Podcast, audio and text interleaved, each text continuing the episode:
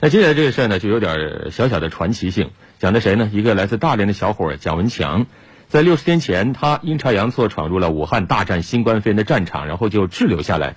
当时呢，就一个挎包，一点点现金。于是蒋文强开始了他在武汉的传奇经历。嗯，在这座举目无亲而且又处于非常时期的城市里，这位东北小伙子差一点就混成了流浪汉。不过凭借着自己的聪明和能干，蒋文强终于找到了在武汉临时的家，那就是志愿者大家庭。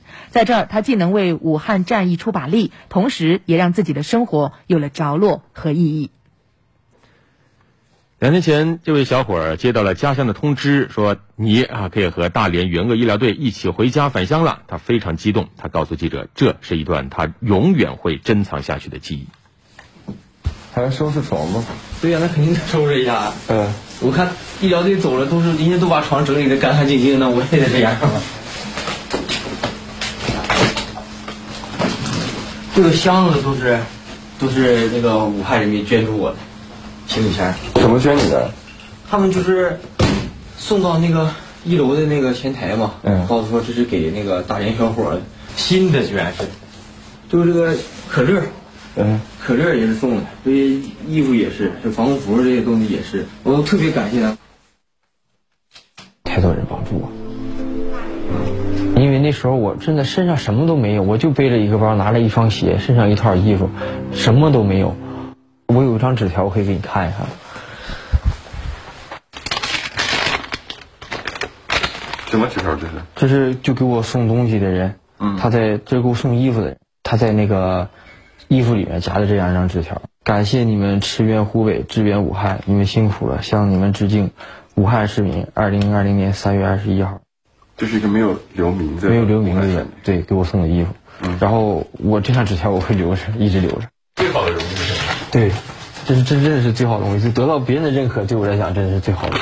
十四天隔离，蒋文强的 CT 核酸检测一切正常，但他并没有太多喜悦，因为不知道下一步该去哪里，反而非常焦虑。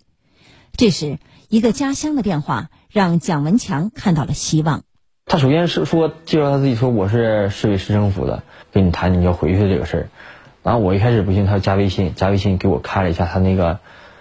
证明他身份的东西嘛，那是挺晚，已经是晚上了。然后他们还在政府里面说，就为了我这个事儿，在帮我协调。后来就一直跟我，我我一直跟我联系在前方我们大连医疗队的卫健委的，我也跟他那证实了，说确实是，嗯嗯，确实政府的人，确实政府的人，对，我们政府的人，所以你相信了，所有信任。